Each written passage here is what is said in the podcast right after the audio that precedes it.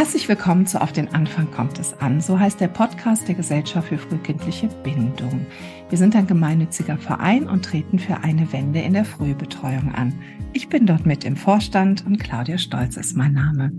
Ganz, ganz herzlich willkommen heute zum Podcast und ich darf heute Frau Dr. Eliane Retz begrüßen bei uns und ich freue mich sehr, Eliane, dass du heute Zeit gefunden hast und mit mir über dieses wichtige Thema Bindung in der frühen Betreuung sprichst. Eliane, ich habe dein Buch, was 2021 rausgekommen ist, Wild Child, gelesen und war damals schon sehr angetan und beobachte deine Beiträge auch vor allen Dingen immer auf Instagram und finde mich in den ganzen Texten, die du schreibst, wieder. Und bald kommt ja auch dein neues Buch raus, Wild Family. Da freue ich mich auch sehr drauf. Aber jetzt möchte ich dich bitten, dich vielleicht zunächst selber einmal vorzustellen. Ja, vielen Dank, Claudia, für die nette Vorstellung, für die Einführung. Dann stelle ich mich jetzt auch noch kurz persönlich vor. Ich bin die Eliane Retz, ich bin 42, ich habe Pädagogik und Psychologie in München studiert, an der LMU München habe irgendwann in diesen Fächern auch promoviert, habe noch ein, ein wenig in der Wissenschaft gearbeitet und bin dann aber in die Praxis gegangen und arbeite jetzt schon seit vielen Jahren als systemische Beraterin und berate Eltern eben bindungsbasiert, bindungsorientiert sowie nach dem familiensystemischen Ansatz. Da geht es um kindliche Autonomieentwicklung, um Geschwisterbeziehungen, um alles Mögliche, was eben Eltern mit kleinen Kindern so beschäftigt. Und vor allem und sehr häufig geht es darum, ja, wenn die außerfamiliäre Betreuung Schwierigkeiten macht, wenn der Übergang schwierig ist. Und darüber werden wir heute auch sprechen. Ich freue mich auf dieses Gespräch. Und ja, was vielleicht auch noch wichtig ist, ähm, ich wohne in München eben und bin Mutter von zwei Kindern. Ja, dann freue ich mich auf unser Gespräch und würde sagen, dass wir einfach anfangen. Ganz, ganz lieben Dank, Eliane. Und vor allen Dingen neben deinen ganzen anderen Themen, die du hast, äh, schreibst und sprichst du ja auch viel über Bindung. Bindung in der frühen Kindheit. Und da würde mich interessieren, wie wichtig ist eigentlich ein ruhiges kindliches Bindungssystem für die Kinder? Und vor allen Dingen haben die Kinder haben ja so einen Welterkundungsdrang, damit sie überhaupt die Welt begreifen und somit auch sich selber begreifen. Und wie wichtig ist da ein ruhiges Bindungssystem? Ja, also das ist einfach eine ganz wichtige Basis erstmal. Also wir können ja nur also die Welt erkunden und ja uns trauen, in dieses Erkundungsverhalten zu gehen, wenn eben wie du schon gesagt hast, das Bindungssystem ruhig ist. Und es gibt ja immer noch die Sichtweise, dass ähm, man Kinder nicht zu sehr verwöhnen sollte, zum Beispiel, also weil dann würde man sie abhängig machen und dann würden sie genau, also dieses Verhalten nicht erwerben können. Aber das ist ja eines der größten Missverständnisse, wenn wir jetzt auf also die frühe Kindheit blicken. Es ist ja genau umgekehrt. Also ein Kind wird mutig, unabhängig und autonom, wenn es eben gute, sichere, kontinuierlich ja einfach stattfindende Beziehungs- und Bindungserfahrungen in der Familie einfach sammeln darf und kann. Ja, und wenn dieses Bindungssystem, also von Seiten der Eltern, auch mit einer großen Selbstverständlichkeit, also beruhigt wird. Also das ist ja auch für Kinder ganz bedeutsam, dass sie gar nicht so großartig eben also darum bitten müssen, sondern dass die Eltern das einfach von sich aus auch rechtzeitig verstehen und wahrnehmen und ihr Kind dann eben beruhigen und regulieren und auf diese Weise dann eben auch kindliche Stresszustände auch rasch abmildern. Und dann, genau, dann fühlt sich das Kind wohl und sicher und dann fängt es eben abhängig von seinem ja, Entwicklungsstand natürlich einfach an, die Welt zu erkunden. Und bei einem sehr kleinen Kind im Krabbelalter oder halt im ja, frühen Kleinkindalter heißt das halt zum Beispiel Schubladen äh, ausräumen oder an der Tischdecke zum Beispiel auch ziehen. Na, also dann sind wir natürlich auch schnell, so wieder auch bei dem anderen Thema, also wie äh, kann man dann auch gut Grenzen natürlich irgendwie setzen. Genau, und dann je reifer und älter das Kind wird, desto mehr äh, traut es sich natürlich einfach an den Spielplatz etc. oder allein zum Turnen zu gehen und so weiter. Also so kann man sich das ganz gut, denke ich, vorstellen. Wenn ich das jetzt mir so ähm, eben vorstelle oder auch übersetze oder auch so von meinen Kindern noch weiß oder auch von den Kindern, die ich selber auch in der Betreuung hatte früher, dann ist es ja auch so, dass die Kinder auch so am Anfang erstmal doch sehr zögerlich sind, so mal alles so ein bisschen mit ein bisschen Abstand betrachten und beobachten. Wobei, wenn die Eltern da sind oder halt die primäre Bindungsperson da ist, die Kinder ja dann schon etwas flotter halt so in der Gegend unterwegs sind. Und da ist für mich immer dieses Bild so schön, dass ja Bindung ein unsichtbares Band ist, was zwischen zwei Menschen besteht und was halt trägt, wo man weiß, ne, je stabiler das ist, umso besser oder umso sicherer fühlt sich das Kind und kann halt auch in einem bestimmten Radius dann wirklich die Welt erkunden. Und wenn wir jetzt die primäre Bindungsperson, das hat sich ja aufgebaut mit der Zeit, also es wird dem Kind ja angeboten und das Kind lernt halt seine Bindungspersonen gut kennen. Und wenn wir dann später diesen Kreis erweitern auf weitere Menschen, dann ist es ja zunächst auch mal so, erstmal so, dass das Kind eine Möglichkeit haben muss, mit diesen weiteren Personen in Beziehung zu treten. Gibt es da etwas, wo du sagst, dass vielleicht auch Eltern genau auf die und die Faktoren achten sollten? Mhm. Also du meinst jetzt bei der Auswahl von also Betreuungspersonen, oder? Genau, wenn man halt sagt, ich möchte äh, mein Betreuungsnetz rund um das Kind erweitern oder ich spiele mit dem Gedanken, in die außerfamiliäre Betreuung zu gehen. Und wie gestalte ich das? Also wonach gucke ich, nach welchen Kriterien. Das heißt, wie bekommt mein Kind die Möglichkeit, sich auch an eine weitere Person binden zu können? Das setzt ja gewisse Voraussetzungen voraus. Ja, also ich denke, erstmal ist es ganz wichtig, Eltern da auch zu sagen, dass sie schon so auf ihr Gefühl erstmal achten dürfen. Weil ich meine, das ist gar nicht so einfach, wenn man jetzt vielleicht im Rahmen von so einem Kennenlerntermin bei der Kita oder Tagesmutter, da sind so viele Dinge, auf die Eltern dann vielleicht irgendwie achten wollen und dann sind sie vielleicht auch ein bisschen aufgeregt und dann haben sie ja in der Regel vielleicht auch noch ihr Kind dabei und das macht vielleicht auch so eine konzentrierte Auswahlsituation in gewisser Sicht vielleicht auch erstmal schwer. Ja, aber viele Eltern können das oft ganz gut für sich benennen, dass sie zum Beispiel sagen, auch im Rahmen von so einem persönlichen Beratungsgespräch, ich hatte bei dieser Tagesmutter wirklich von Anfang an ein gutes Gefühl. Ich kann gar nicht sagen, warum, aber es war so, ja. Und es hat sich auch wirklich so auch fortgesetzt. Und wiederum in anderen Situationen sagen Eltern, ich hatte von Anfang an irgendwie kein gutes Gefühl. Ich kann gar nicht sagen, warum. Uns wurden vielleicht auch ganz gute Angebote oder es gab gemacht oder es gab auch gute Versprechungen, aber irgendwie wurde das nicht eingehalten und ich hatte ein ganz komisches Gefühl. Und darauf erstmal zu achten, ist, glaube ich, super wichtig. Und also Intuition geht ja schon auch mit kognitiven Bewertungsprozessen einher. Also das weiß man ja aus den neurowissenschaftlichen, naja, so Forschungsbefunden, die, die es dazu gibt, ja. Und da darf man schon ein Stück weit auch drauf vertrauen. Gleichzeitig kann man aber natürlich sich im Vorfeld, denke ich, so ein paar Gedanken auch machen. Also auf was möchte ich denn achten? Und also ich denke, bei so einem Kennenlerntermin, also wenn da so Aussagen fallen wie, naja, bei uns ist irgendwie jedes Kind innerhalb von einer Woche eingewöhnt oder länger als zwei Wochen dauert es hier nicht. Also das ist, glaube ich, etwas, da könnte man eher vorsichtig sein. Und da würde ich Eltern auch, also ehrlich gesagt, abraten davon, so einen Vertrag zu unterschreiben. Das ist jetzt relativ direkt formuliert, aber ähm, das wissen wir ja. Also dass Eingewöhnungsprozesse einfach so hoch individuell sind und einfach ganz unterschiedlich auch so in ihrer in ihren Zeitverläufen auch sein können. Und wenn man dagegen hört, ja, das dauert halt so lang, wie es dauert, und es ist uns auch ganz wichtig, dass die Kinder hier gut ankommen, dann finde ich, ist das schon mal eine ganz, ganz wichtige Aussage. Und da kann man Eltern dann schon auch erstmal so ermutigen, zum Beispiel auch ja, für, dort vielleicht auch anzufangen. Also das ist, glaube ich, wichtig. Und dann insgesamt, wie fühlt man sich denn selber auch mit dieser Betreuungsperson? Also wirkt die einfach irgendwie nett, einfühlsam, zugewandt? Hat die auch irgendwie vielleicht so in ihrer Art der Kommunikation was Offenes und Zugängliches? Oder wirkt die auch lösungsorientiert, kompromissbereit? Also das sind ja alles ganz wichtige, elementare Dinge, wenn wir Eingewöhnungsprozesse gestalten.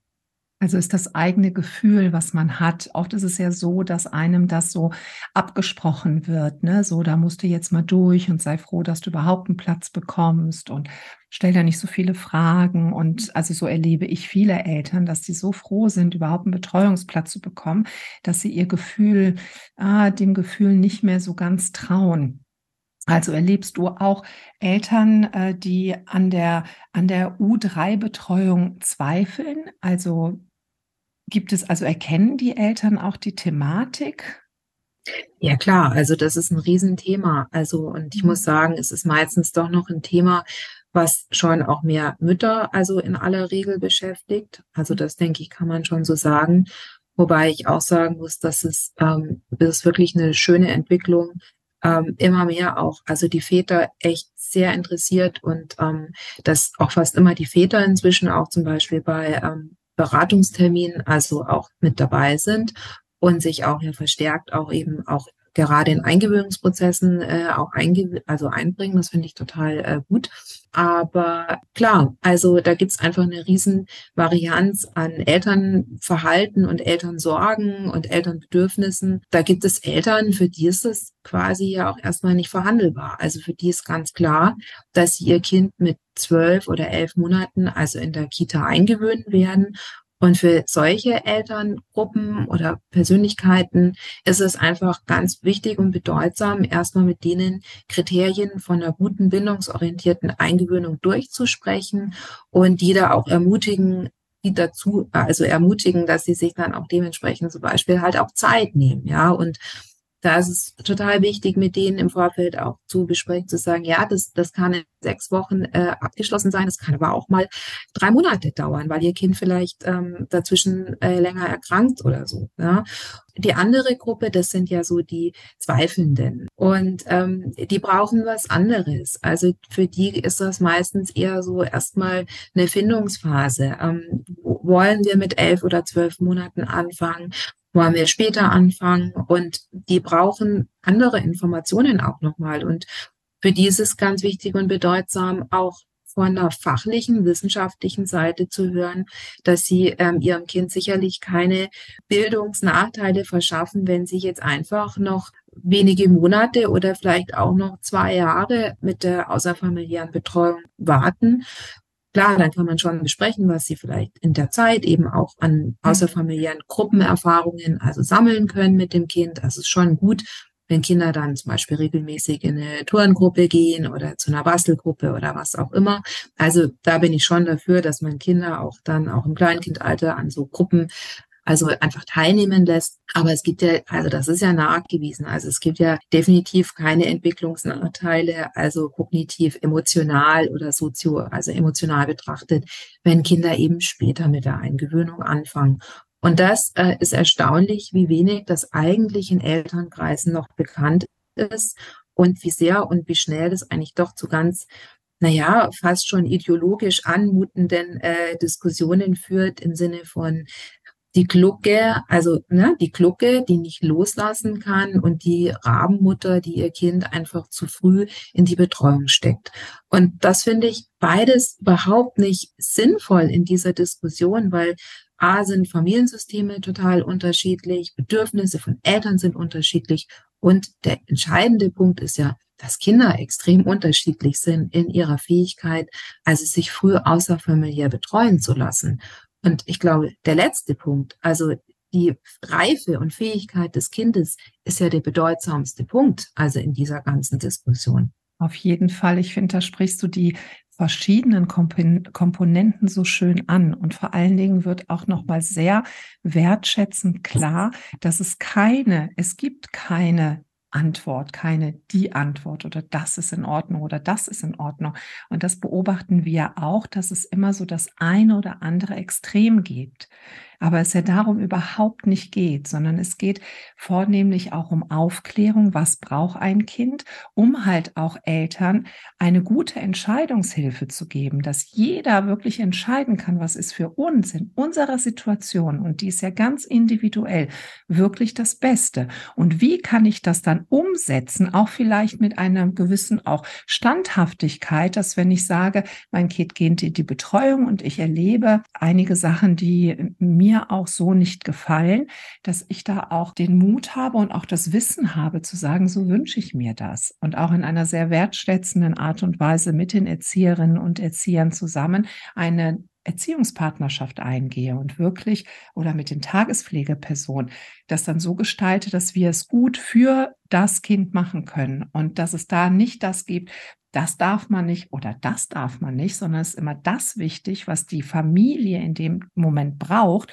und was sich wirklich für alle Beteiligten gut anfühlt.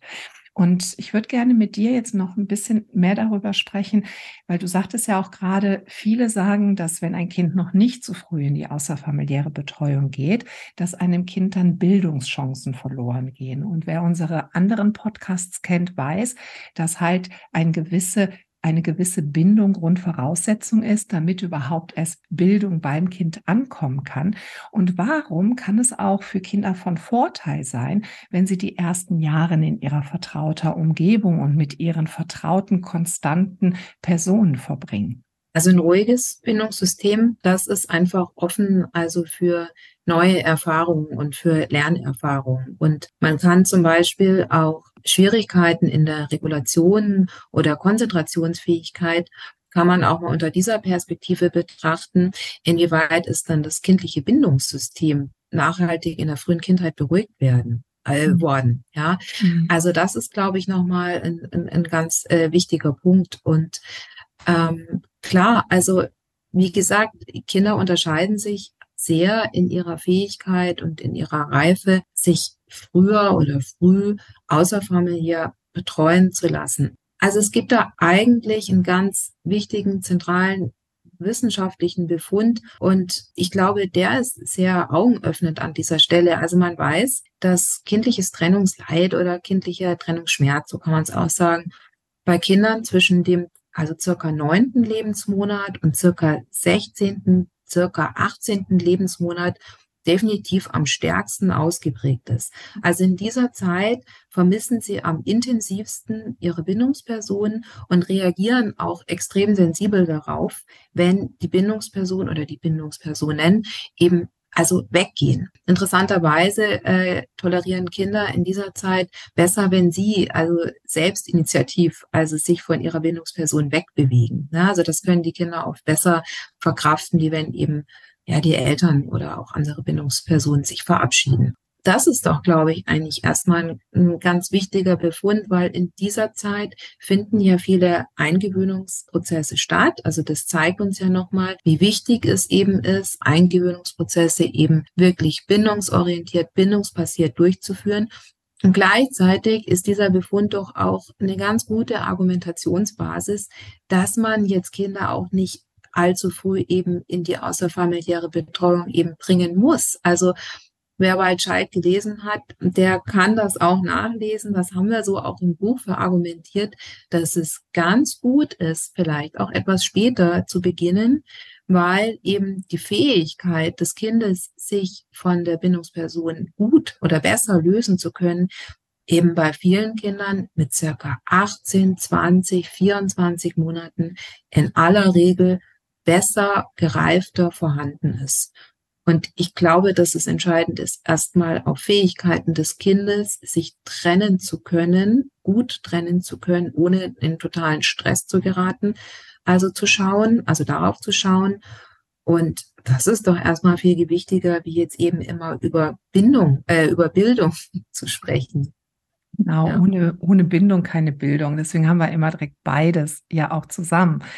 Was schafft ein dreijähriges Kind oder vierjähriges Kind schon im Gegensatz zu einem ein- oder zweijährigen? Ja, das ist natürlich eines der größten Missverständnisse, wenn wir so auch auf die Kindheit blicken, dass es im Endeffekt viel zu wenig Wissen also über kindliche Entwicklungsprozesse also gibt. Und genau das führt ja auch zu vielen also Erziehungsschwierigkeiten, die zum Beispiel Eltern auch erleben. Ja, also ich meine das jetzt nicht vorwurfsvoll, aber da werden Dinge erwartet, die ein kleines Kind einfach kognitiv, emotional, sozial nicht leisten kann. Das fängt bei kleineren Konflikten an, wie unser Kind teilt äußerst ungern. Ja, das gehört halt nun mal einfach also dazu zu der Entwicklungsphase in der Autonomiephase zum Beispiel, dass kleine Kinder extrem ungern teilen, wenn die Bereitschaft also zu teilen dann im Grundschulalter echt signifikant und wirklich rapide ansteigt. Ja, also da darf man auch einfach mal so ein bisschen auch auf Entwicklungsverläufe, die sich einfach ganz automatisch auch oft einfach natürlich eben ergeben, ja, auch vertrauen. Ja, also das ist mal also der, der, der eine Part. Also das wäre wünschenswert, ähm, dass da mehr Wissen existiert, aber Genau, deswegen gibt's ja zum Beispiel auch ähm, Instagram-Kanal, äh, wo ich genau auch versuche, über solche Entwicklungsverläufe im, im, Kleinkindalter eben auch zu schreiben, damit dieses Wissen auch einfach mehr in die, in die Welt hinausgetragen wird. Und das machen ja also inzwischen auch ganz viele andere, zum Beispiel auch bei Instagram. Und das sind echt positive Entwicklungen auch, ja. Und genau, und aber zurück zu der Frage.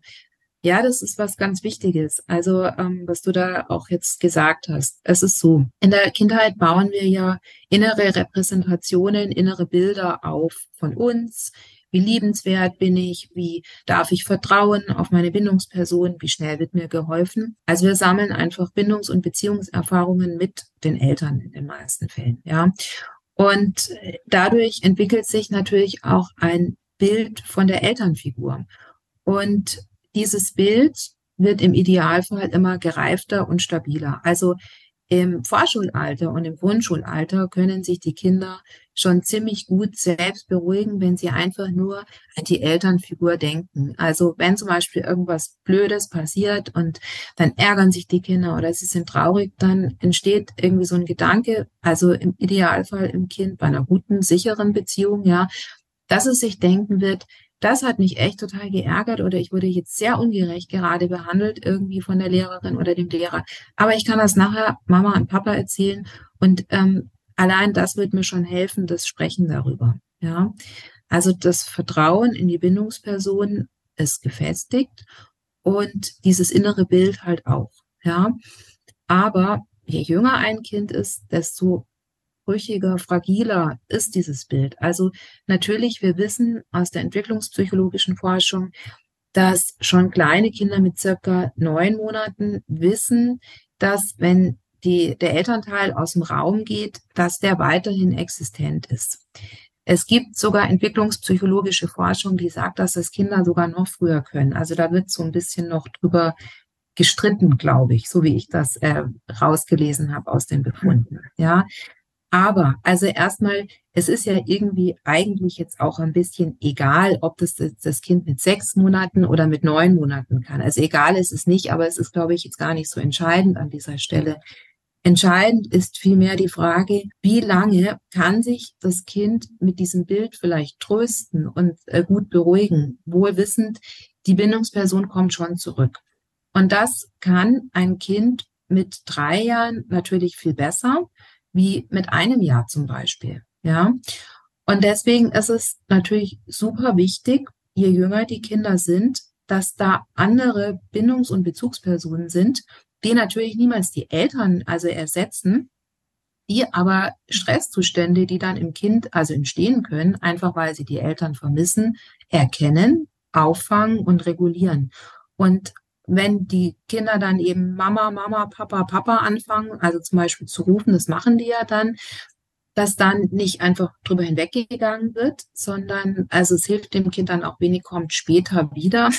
Das ist natürlich für ein Kind mit 16, 20 Monaten eine höchst unvorstellbare Zeitangabe. Also das weiß er nicht mal, dass äh, Weihnachten kommt und Ostern und welcher Tag ist. Also was soll dann später bitte bedeuten? Ja, also viel wichtiger ist dann eben, dass dieser Affekt äh, also reguliert wird und dass man sagt, ja klar, du vermisst jetzt deine Mama und wir können zum Beispiel mal ein Foto von deiner Mama oder deinem Papa anschauen. Ja, also dass dieses Bild auch wieder Nahrung bekommt und das Kind zum Beispiel wieder Sicherheit gewinnt, dass die Person ja nicht verschwunden ist. Ja, und man weiß ja auch aus der Forschung, dass kleine Kinder durchaus die Fähigkeit haben, sich von ihren Eltern zu trennen.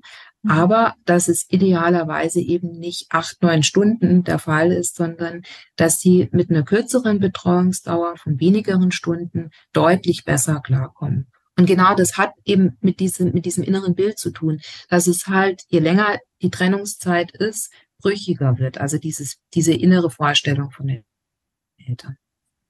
Es ist ja auch so, dass, also wenn ich mir jetzt vorstelle, du kannst ja einem kleinen Kind, also einem anderthalbjährigen, auch zwei, drei, vierjährigen nicht, mit Regeln kommen, dass du sagst, schau mal, du bist jetzt hier und das ist jetzt hier alles gut und du darfst dich jetzt hier auch gut fühlen. Das reicht ja dem Kind nicht, sondern das Kind darf das, was es in sich spürt, ja erstmal erleben, damit es überhaupt ein Bild davon bekommt.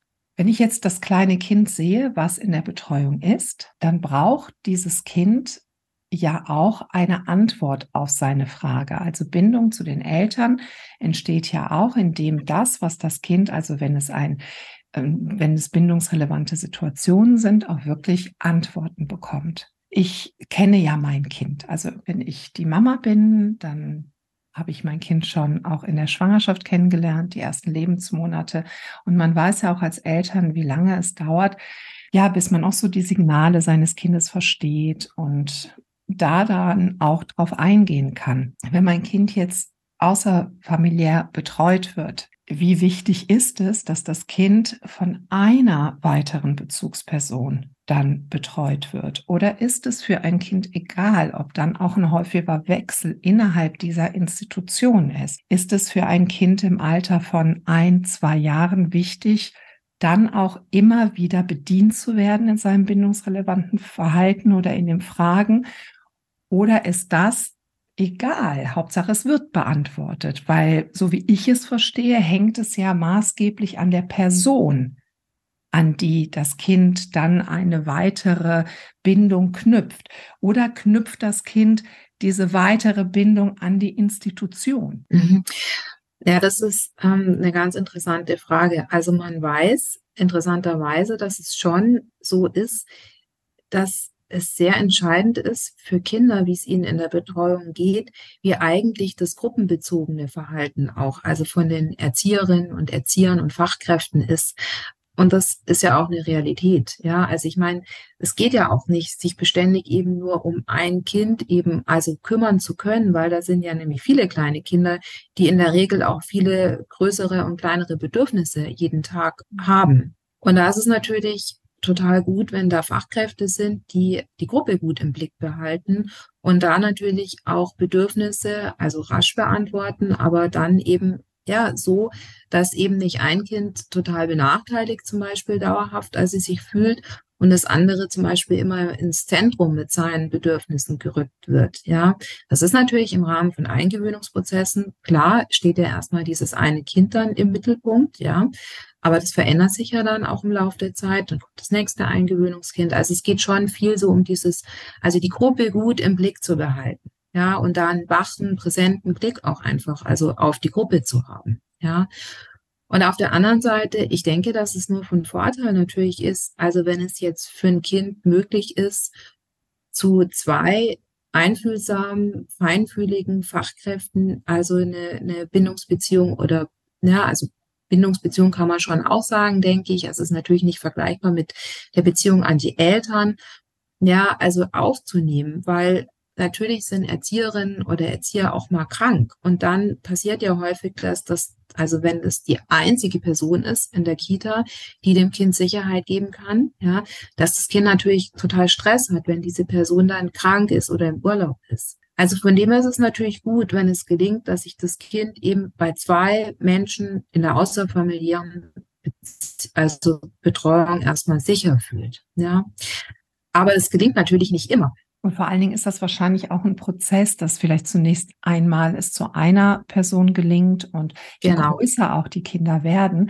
Um, klar. also ich habe das hier bei uns auch häufig erlebt, dass es immer ganz klar war, dass ich das am Anfang war, aber durchaus dann auch nach einer Zeit die Kollegin viel interessanter war als ich. Also wo dann das Kind einfach auch sicher hier hingekommen ist, dass es sich dann auch so seine individuelle Bezugsperson auch selber wählt. Ja, also, dass die Kinder dann so die Möglichkeit haben, auch noch auf weitere Menschen, also weitere Menschen in ihr System zu lassen.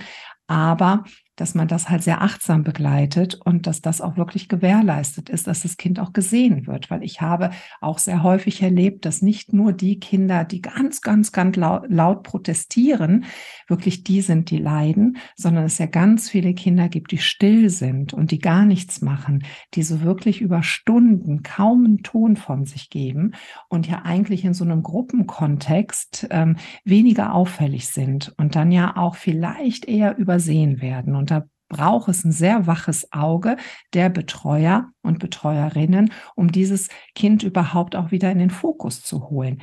Du hattest eben die Beiträge, die, also wenn, wenn man sich durch Instagram liest oder auch ganz, ganz viele tolle Homepages, wo man ganz, ganz viele super, super Tipps bekommt, wie man ein Kind bindungs- und bedürfnisorientiert begleitet, da stelle ich mir manchmal die Frage, das ist alles so schön beschrieben und es fühlt sich auch super richtig an. Und ich kenne ja auch die Realität in den Betreuungseinrichtungen im Moment. Deswegen gibt es ja auch unsere Gesellschaft, um da nochmal Schrauben, Drehschrauben zu stellen, damit es wirklich alles viel, viel besser wird, dass das ja in der Zeit, wenn Kinder in der außerfamiliären Betreuung sind, oftmals nicht gegeben ist.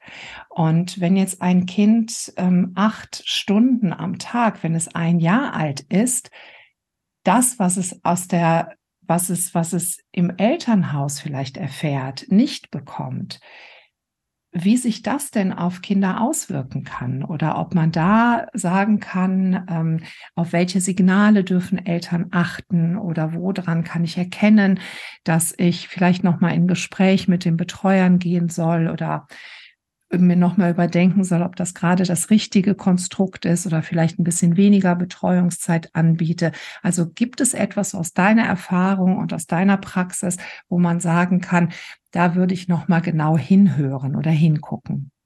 Hm. Also es ist wirklich so, und das zeigen auch die wissenschaftlichen Befunde, dass es wirklich so riesen Unterschiede zwischen Krippen und Kitas eben gibt in der Qualität. Also es gibt wirklich hervorragende Einrichtungen, die wirklich alles dafür tun, dass es den Kindern dort gut geht, ja, und die sich wirklich auch für eine, eine bindungssichere Kindheit wirklich engagieren. Also das möchte ich an der Stelle echt nochmal auch ganz klar benennen, ja. Und dann gibt es aber auch Einrichtungen, wo äh, das Kindeswohl nicht mehr garantiert werden kann. Ja. Und das ist, das sind halt die Extreme, wo wir uns irgendwie so gerade dazwischen bewegen. Und, ähm, und dann ist da noch die Not der Eltern, die ja froh sind, wenn sie überhaupt einen Betreuungsplatz bekommen und die oft natürlich auch arbeiten müssen. Ja. Also das bildet eine Realität ab und das besorgt mich auch wirklich. Also wenn ich das auch so ähm, ja, wenn ich das so mitkriege, natürlich auch, wenn ich so einen Blick eben auf dieses, auf diese aktuelle äh, Situation natürlich werfe und dann natürlich noch der ganze Fachkräf Fachkräftemangel, der jetzt eben noch dazu kommt, der das natürlich auch nicht noch unbedingt ähm, ja. leichter macht. Und dann kommt auch noch, glaube ich, ganz wichtig, äh, was man auch sagen kann, es gibt auch wirklich innerhalb einer Einrichtung auch da gibt es ganz große Unterschiede. Es kann sein, dass die Bienengruppe super funktioniert mit einfühlsamen Erzieherinnen und Erziehern, während in der Bärengruppe dieses Niveau leider nicht gehalten werden kann. kann ja. Also selbst innerhalb einer Einrichtung gibt es ganz, ganz große Unterschiede. Ja.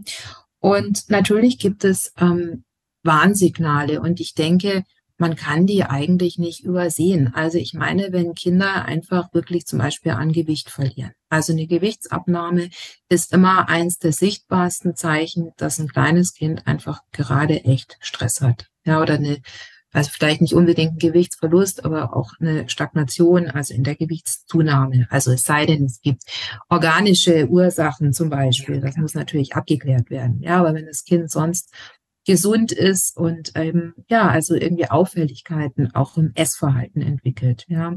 Spielunlust, in sich gekehrt, Traurigkeit, ähm, ja, wie abgeschaltet wirkt, irgendwie traumwandlerisch so vielleicht auch fast ähm, im Anschluss an die Betreuungssituation wirkt.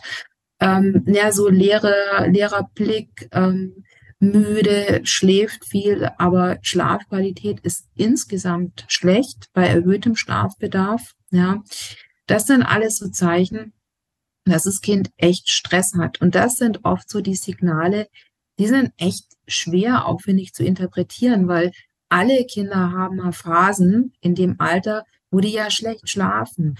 Und alle Kinder haben, nicht alle, aber viele ja. Kinder haben auch Phasen, wo sie halt mal schlechter essen oder irgendwie picky sind und das mag ich nicht und das mag ich nicht. Ja, also, aber Eltern spüren das in der Regel und sagen, irgendwas stimmt nicht. Und das ist, was Eltern eigentlich in diesem Zusammenhang immer sagen, wenn sie eine überdauernde Sorge haben, sagen sie immer, das ist irgendwie nicht mehr mein Kind. Es hat irgendwas von seinem Wesenskern, also was es früher hatte in Bezug auf Fröhlichkeit oder Leichtigkeit, der ist verloren gegangen. Und das macht mich traurig. Also das sagen die Eltern auch. Ja. Und wenn sie das so für sich wahrnehmen können, das sind schon Signale, das sollte man einfach ernst nehmen. Und dann sollte man sich wirklich überlegen, wie machen wir jetzt weiter? Dann braucht es unbedingt natürlich zeitnah ein Gespräch, also mit der Einrichtung. Man sollte, finde ich, auch den Kinderarzt, die Kinderärztin rechtzeitig auch ins Boot holen. Und dann muss man einfach überlegen, wie kann man jetzt gut weitermachen in dieser Situation.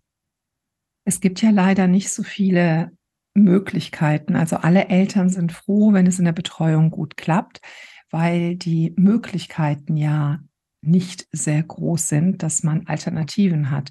Umso wichtiger finde ich es, dass Eltern darauf hingewiesen werden, dass es sich lohnt hinzuschauen, so wie du das gerade gesagt hast, und dass man dem wirklich nachgeht. Und dann wird es, dann werden sich Lösungen finden, weil das zu übersehen oder gar wegzuschauen, das führt ja später auch zu Problemen, die dann auch wieder sehr, sehr zeitintensiv sind. Also da früh genug wirklich Hilfe zu holen und zu sagen, ich gehe jetzt den Weg, auch wenn es sich gerade schwierig anfühlt, lohnt sich auf jeden Fall.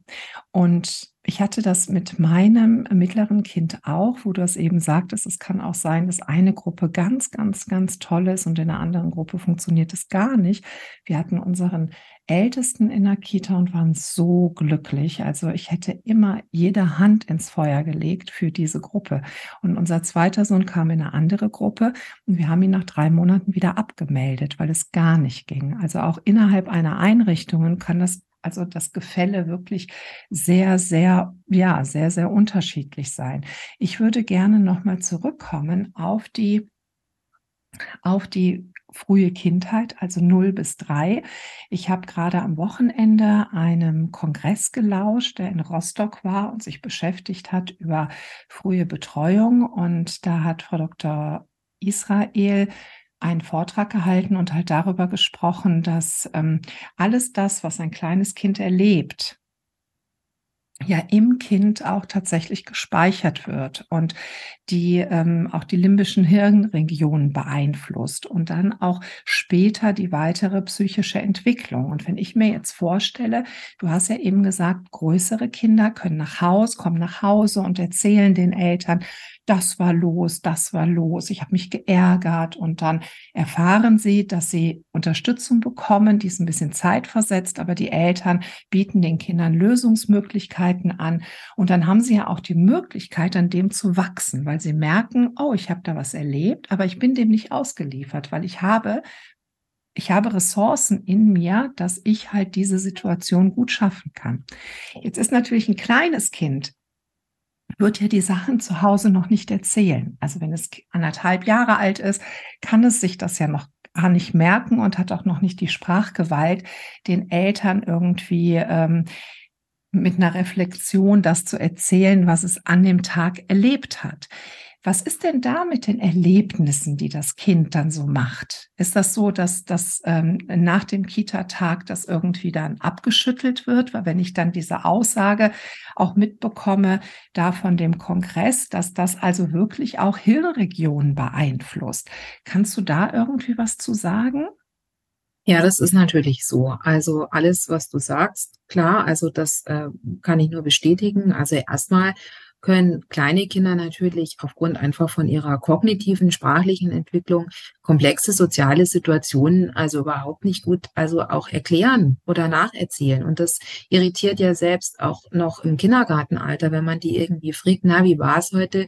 Ja, weiß ich nicht. Was gab's zum Essen? Weiß ich auch nicht. Ja, also das ist, finden Eltern auch immer wieder Mama auch wirklich seltsam, weil da so wenig vom Kind auch irgendwie letztlich auch kommt. Aber das ist häufig geht es halt einher auch mit so einer gewissen Überforderung, weil da sind ja so viele Dinge, die auch zeitgleich auf das Kind einströmen und dann kann man sich das halt auch nicht alles so in dieser Komplexität natürlich auch merken und wiedergeben. Ja, also so die, das ist wirklich dann im Vorschulalter, Grundschulalter, also bekommt man da in der Regel dann sehr detaillierte Berichte ähm, über, über den Vormittag oder den Nachmittag so. Ja, dann können das die Kinder in der Regel schon ganz gut.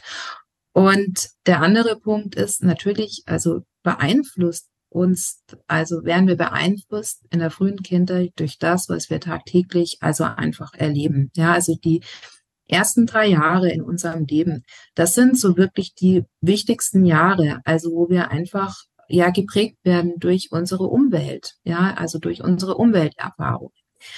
Und ich meine, wenn man natürlich, wir sprechen ja heute auch viel über die schwierigen Zeiten, also von außerfamiliärer Betreuung, ja.